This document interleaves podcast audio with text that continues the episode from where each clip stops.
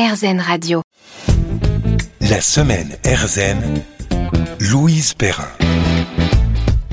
Bonjour à toutes et à tous, je suis ravie de vous retrouver pour une nouvelle semaine RZN. On va jeter un coup d'œil sur les sujets qui passeront dans la semaine à l'antenne, des aperçus inédits avant de pouvoir les écouter en intégralité. On discute de tout ça avec nos invités habituels, les pigistes, journalistes et animateurs de l'antenne. Aujourd'hui au programme, Doris Pradal nous parlera d'une start-up tournée vers le digital nomade. Jérôme Pazano nous dévoilera plusieurs sujets, dont le métier de crieur public. Eva nous fera prendre conscience de l'importance de parler sainement à ses enfants de sexualité. Guillaume Carl nous donnera les bienfaits du cèdre. Jennifer Biabatantou parlera d'un Amazon Made in France qui se nomme Europazone. Jean-Christophe Garus nous dévoilera ses coups de cœur de la semaine. Et on finira en musique avec les trouvailles de Miguel. Merci à tous de nous écouter et très bonne émission. La semaine RZN, Louise Perrin. On est de retour dans l'émission avec Doris Pradal, reporter sur les sujets qui concernent les entrepreneurs. Bonjour Doris. Bonjour Louise. Aujourd'hui, nous allons mettre en lumière ensemble Remoters. Quelle est l'histoire de cette start-up? Ah bah alors c'est une start-up complètement dans l'air du temps en fait, qui est une digital start-up nomade. Euh, son fondateur Damien Corchia est parti d'un constat tout simple. Euh, Lorsqu'on est en télétravail, on n'a pas forcément envie de travailler chez soi. Alors pourquoi pas aller travailler euh, au bout du monde euh, avec l'accord de son, de son entreprise, bien sûr, parce qu'il y a des règles hein, qui encadrent le, le, télétravail. On ne peut pas non plus euh, aller, aller travailler, on va dire, sur une autre planète sans en informer euh, son employeur. Donc, il est parti de ce constat et il s'est dit, oui, mais travailler, télétravailler, donc à, à l'étranger, par exemple, comment faire pour trouver un logement? Difficile de passer par Airbnb. Hein, vous imaginez bien qu'avec un, un un loyer, euh, on va dire mensuel, qui avoisinerait les, les, les 2000 ou 3000 euros, voire plus, ce ne serait pas possible de télétravailler. Donc, il est parti euh, sur l'idée euh, d'aider les gens, les télétravailleurs, à trouver des logements sur le long terme, en fait. Comment pourriez-vous définir le terme que l'on apprend dans votre sujet de digital nomade? Alors digital nomade, c'est bah, quelqu'un comme euh, bah, comme chez nous peut-être chez Erzen euh, où on, on produit euh, nos éléments, euh, qu'il s'agisse hein, d'éléments, euh, j'allais dire sonores comme c'est le cas pour nous, ou d'éléments plus techniques. Par exemple, j'imagine si on travaille dans, dans l'aéronautique ou autre, on travaille donc bah, une fois à Paris, une fois à Lyon, une autre fois à Londres, une autre fois à Bruxelles. Il n'y a pas, il y a plus de frontières en fait.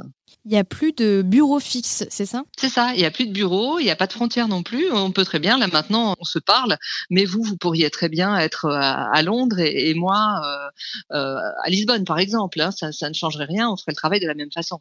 Et comment le fondateur a-t-il eu l'idée de ce concept? Lui-même a-t-il été concerné par ces problématiques de, de logement? Alors, il a été concerné par ça parce que, en fait, il voulait à la fois télétravailler joindre l'utile à l'agréable, euh, c'est-à-dire va découvrir des pays en, du pays en même temps. Euh, donc, euh, il a eu beaucoup de mal à trouver un, logement, hein, comme, comme on, en parlait il y a un instant. Sur Airbnb, vous savez, vous payez à la nuitée. Donc, si vous ajoutez euh, 20 ou 30 nuitées pour constituer un mois de travail, eh ben, très vite, ça va être impossible de, de, payer un loyer de cette somme.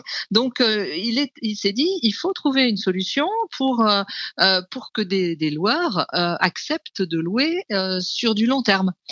donc arriver à les convaincre, leur dire que bah écoutez, votre logement n'est pas forcément occupé 365 jours par an, mais en revanche, si vous arrivez à proposer à la location votre logement sur trois ou six mois, au moins bah, vous serez certain déjà d'avoir un loyer, et puis au final vous allez vous y retrouver vous financièrement. Donc il a à trouver des correspondants un peu partout dans le monde qui connaissent bien telle ou telle région du monde. Hein. Prenons par exemple le Portugal, qui connaissent bien Lisbonne, qui est une ville très dynamique, euh, avec beaucoup beaucoup de, logements. Et il a, il a, réussi à trouver donc des, des loueurs et des adresses qui acceptent de louer sur du long terme, trois mois, six mois, voire un an, à des télétravailleurs. Quelle est la cible clientèle de Remoters ah ben c'est un peu tout le monde, Louise, parce qu'en fait, aujourd'hui, qu'on ait 20 ans, qu'on en ait 60, euh, eh ben on peut être amené à télétravailler. Donc, euh, euh, c'est tous les gens qui veulent aller travailler en dehors de la France euh, et qui peuvent télétravailler. Alors bon, évidemment, si vous êtes, euh, allez, prenons un exemple, si vous travaillez dans la restauration, ça va être plus compliqué.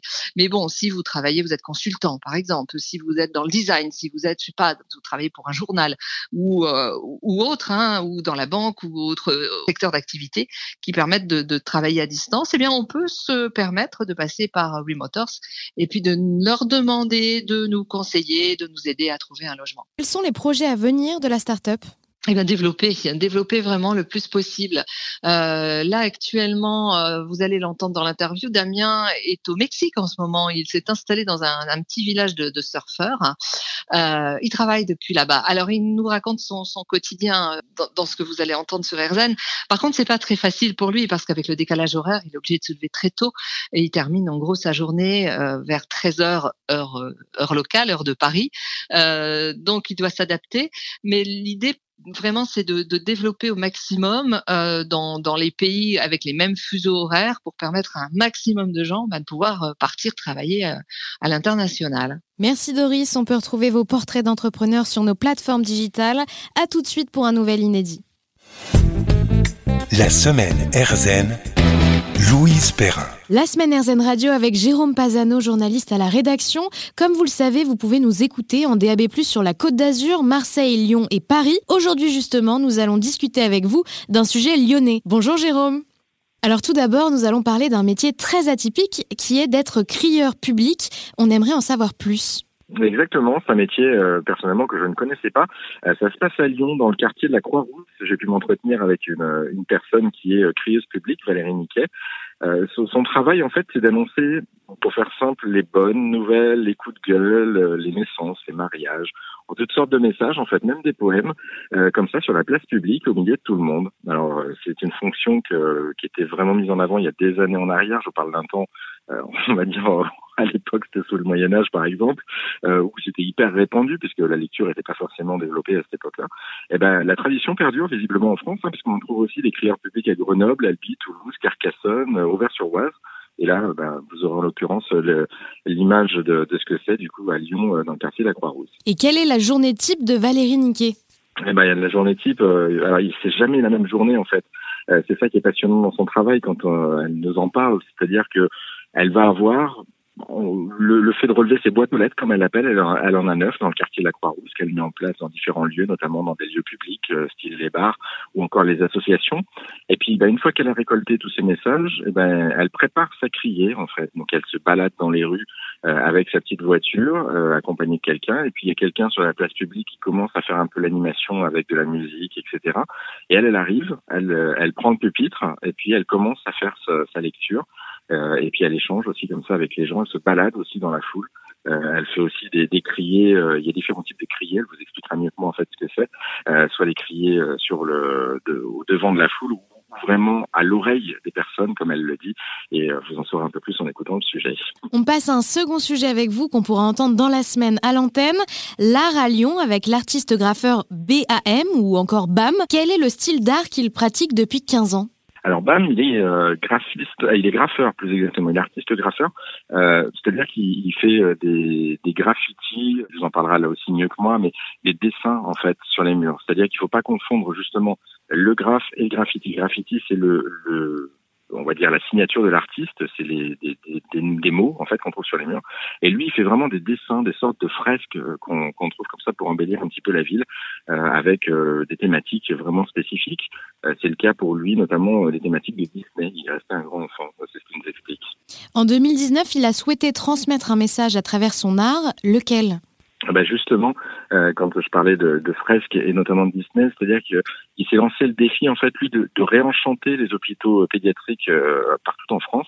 Euh, il a commencé notamment par Valenciennes, par Compiègne ou encore euh, Calais, et il fait des fresques murales en fait dans les hôpitaux euh, pour enfants pour justement aider les enfants à mieux vivre leur séjour à l'hôpital. Voilà, donc c'est un beau message. On termine avec un dernier sujet. Cette fois, vous nous emmenez dans l'univers des brocantes et antiquaires. Tout d'abord, où se trouve ce lieu que vous avez beaucoup apprécié? Ah oui, alors ça c'est vraiment un lieu d'un coup de cœur en fait que j'ai eu du côté de Paris. Euh, ça se passe au 11 rue d'Orient dans le 12e, c'est à quelques mètres à peine de, de la place de la Nation euh, et c'est un, un, lieu en fait qui s'appelle un jour une vieillerie. Et quel est le concept de cette boutique? Ah bah c'est alors euh, une brocante, euh, vraiment une, petite brocante, c'est dans un atelier euh, de peintre que justement on retrouve en fait tous les objets. Alors il y a une multitude d'objets en fait là-dedans et, et, on retrouve de tout. C'est une véritable brocante, mais brocante du quotidien en fait, comme l'appelle la, personne. Et justement, dans votre sujet, Alexandra, celle qui a fondé cette boutique, nous dit qu'elle fait de la brocante du quotidien, mais ça veut dire quoi? En quoi c'est différent des autres brocantes qu'on peut trouver? Eh ben, ça s'adresse en fait aux, Parisiens. Donc aux Parisiens, on, imagine très bien en fait, et, et, Franciliens aussi, on imagine très bien les difficultés qu'on a en, en Ile-de-France en termes de, de superficie, c'est-à-dire qu'on va avoir des petits appartements, des petits lieux. Donc du coup, on va on va pas prendre en fait, elle va pas prendre de la grande brocante, Alexandra, euh, style des grosses armoires, etc., qui prennent de la place. Non, elle va faire plus des objets de décoration, de design, des choses du quotidien. Ça peut être par exemple, bah, je sais pas, ça va être une lampe, par exemple, qu'on va avoir euh, dans un endroit. Ça va être un, un panneau de signalisation dans un autre. Ça va être peut-être une pendule aussi qui va pouvoir nous, aider ou un téléphone à l'ancienne, pourquoi pas. En fait, tout ce qui peut être encore utile aujourd'hui, en même temps design et qui va servir de déco. C'est ça euh, pour elle justement faire de, de, la brocante du quotidien. Et en termes de prix, euh, on est sur quelle gamme? Ah bah alors là, c'est hyper accessible. Alors il y a de tout. Hein. Euh, on, peut partir d'un prix avec un pins à 3 euros euh, jusqu'à quelque chose de, euh, de 500, 500 euros. Donc il y en a vraiment pour toutes les bourses. L'avantage avec justement Alexandra, c'est que elle essaie de trouver le bon objet pour la bonne personne. Donc en général, quand il y a un coup de cœur ou une histoire, elle vous racontera d'ailleurs parce qu'il y, a de, il y a de belles histoires dans, justement derrière tout ça. Mais bah, ça peut aussi faire baisser le prix parce que des fois, elle a, elle a, un coup de cœur pour une personne et bon, forcément le prix indiqué et pas forcément le prix de vente final parce qu'elle va faire une ristourne parce qu'elle aime bien la personne le relationnel c'est un plancher. Il faut savoir que justement dans son établissement, c'est pas qu'une brocante, c'est pas qu'un lieu de brocante, c'est un lieu où on vient échanger, discuter, prendre un verre, pourquoi pas. Euh, voilà, il y a un petit peu tout, prendre un café ou tout simplement dire bonjour à Alexandra en passant. Merci beaucoup Jérôme Pazano pour tous vos aperçus. On peut retrouver vos sujets dans l'application mobile et le site internet. À tout de suite pour des nouveaux clins d'œil.